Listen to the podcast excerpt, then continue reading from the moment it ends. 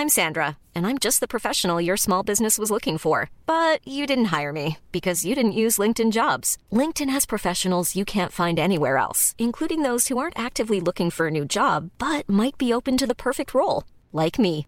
In a given month, over 70% of LinkedIn users don't visit other leading job sites. So if you're not looking on LinkedIn, you'll miss out on great candidates like Sandra. Start hiring professionals like a professional. Post your free job on linkedin.com/people today. Eu sou Mário Persona e essas são as respostas que eu dei aos que me perguntaram sobre a Bíblia. Eu visitei o site que você indicou, li o texto que você enviou e mais alguns que haviam nesse site e cheguei a algumas conclusões. Uma é do ponto de vista de marketing. Essa pessoa que diz receber revelações de Deus é uma mulher católica da Igreja Ortodoxa, casada com um ministro protestante que teve que diz ter tido um encontro com um anjo e que recebe mensagens de uma santa mãe e faz uma costura de textos bíblicos com pensamentos motivacionais. Ou seja, como produto, ela tem um potencial muito grande de atingir gregos e troianos com esse sincretismo todo. ela criou um produto bastante misturado para agradar qualquer um.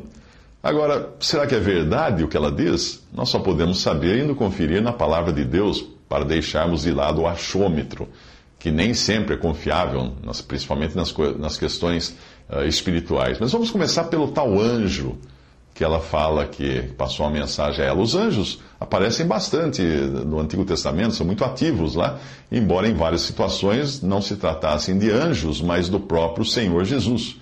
Quando você lê um anjo do Senhor, no Antigo Testamento é porque é anjo, um anjo. Quando você lê o anjo do Senhor, é porque é Jesus numa manifestação corpórea. Mas a partir da criação da igreja, em Atos 2, os anjos passam mais para uma posição de despenseiros ou ajudantes ou protetores dos crentes, e não de portadores de alguma revelação mais elevada do que aquelas que a própria igreja tem, os crentes já têm. Efésios 3, 10 diz: Para que agora, pela igreja, a multiforme sabedoria de Deus seja conhecida dos principados e potestades nos céus. Ou seja, a coisa se inverteu agora. Os anjos, os anjos querem aprender a partir da igreja. É o contrário. Veja outra passagem, 1 Pedro 1,12. Vos pregaram o evangelho para as quais coisas os anjos desejam bem atentar. 1 Pedro 1,12. Como você pode ver, a situação é inversa. Os anjos agora aprendem a sabedoria de Deus por meio da igreja, e não o contrário. Os anjos só, vo só voltarão a ser bastante ativos no livro de Apocalipse, que é o futuro ainda, que trata principalmente de Israel. E aí a igreja já estará no céu, tendo sido arrebatada antes daquilo que é descrito a partir do capítulo 4 de Apocalipse. Outra coisa. Uh, algo que me deixa com a pulga atrás da orelha são essas passagens de alerta da palavra de Deus quando nós encontramos textos ou sites ou supostas profeti profetizas como essa que você indicou. Uh, um texto diz o seguinte na palavra de Deus: Ninguém vos domine a seu bel prazer com pretexto de humildade e culto dos anjos, envolvendo-se em coisas que não viu no original diz assim, envolvendo-se em visões, estando debalde inchado na sua carnal compreensão e não ligado à cabeça, da qual todo o corpo, provido e organizado pelas juntas e ligaduras, vai crescendo em aumento de Deus. Isso está em Colossenses 2, 18 a 19. Outra passagem diz que, virá tempo em que não suportarão a sã doutrina, mas tendo comichão nos ouvidos, ou coceira nos ouvidos, amontoarão para si doutores conforme as suas próprias concupiscências e desviarão os ouvidos da verdade, voltando às fábulas. Isso está em 2 Timóteo 4, de 3 a 4. Uma das características dos últimos dias, portanto, é o desejo das pessoas de seguirem este ou aquele doutor ou mestre, porque cada um irá querer ouvir o que quer ouvir, a sua própria concupiscência. Fábulas e gurus, mesmo falando em nome de Cristo, é o que não falta hoje. E se você prestar atenção, essas pessoas acabam se tornando o centro das atenções. É muito diferente do que João Batista disse: é necessário que ele, Cristo, cresça e que eu, João Batista, diminua. João 3,3. Se eu fosse você, ficaria apenas com a palavra de Deus, sim, aquela que já, já foi mais que provada que é suficiente para levar alguém a Cristo e para ensinar essa pessoa a andar nos seus passos. Eu não conhecia e nem li tudo o que diz aquela mulher, porque se espremer a doutrina dela, eu tenho quase certeza de que se trata de uma salvação por boas obras e não pelo sacrifício suficiente de Cristo. Existe também a questão de Deus querer fazer uma nova revelação em 12 volumes, que é o que ela, uh, o que ela tem lá para vender. Isso me deixa a seguinte pergunta: o Novo Testamento não é suficiente? Eu fiz algumas pesquisas na internet e, alguns críticos católicos assinalam que as primeiras revelações dessa mulher continham erros doutrinários acerca da Trindade, uh, mas que esses erros teriam desaparecido depois nas revelações posteriores às críticas que ela recebeu. Ora, se ela recebeu uma revelação e as pessoas criticaram e ela recebeu outra corrigindo a primeira, teria Deus se equivocado da primeira vez? O toque de misticismo que envolve a coisa toda dessa mulher me deixa arrepiado, só de pensar no tanto que eu já fui enganado antes da minha conversão por aqueles que diziam sempre ter uma revelação fresquinha, inédita da parte de Deus, ou alguma novidade vinda do céu.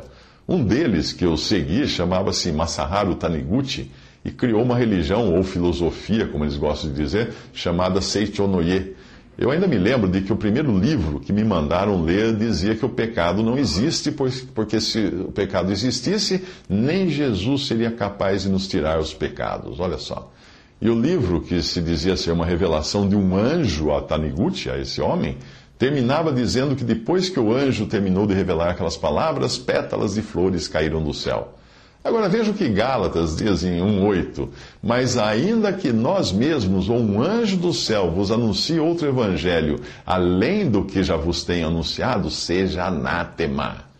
Você escreveu que depois de ler os 12 livros que você diz terem sido escritos por Deus através dessa mulher, você passou a ter uma vida mais tranquila. Entenda que Jesus não é alguém que nós buscamos para ter vida tranquila mas é aquele que nós buscamos para ter o perdão dos nossos pecados e a salvação eterna.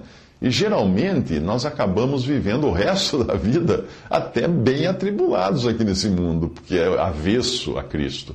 Agora, falando sinceramente, você não acha estranho Deus surgir com uma nova revelação dois mil anos depois que o seu filho esteve aqui e dois mil anos depois que milhões de pessoas viveram e morrendo crendo na suficiência da palavra de Deus revelada pelos, aos apóstolos e profetas do Novo Testamento?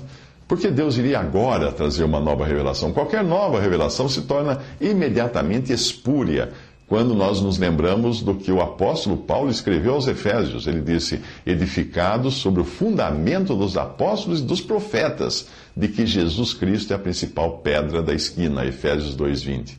Efésios 2 mostra que os apóstolos e profetas construíram o alicerce da igreja através do seu ministério recebido do Espírito Santo, pelas revelações que eles receberam de Deus, sendo que os que vieram depois são pedras acrescentadas à parede desse edifício espiritual.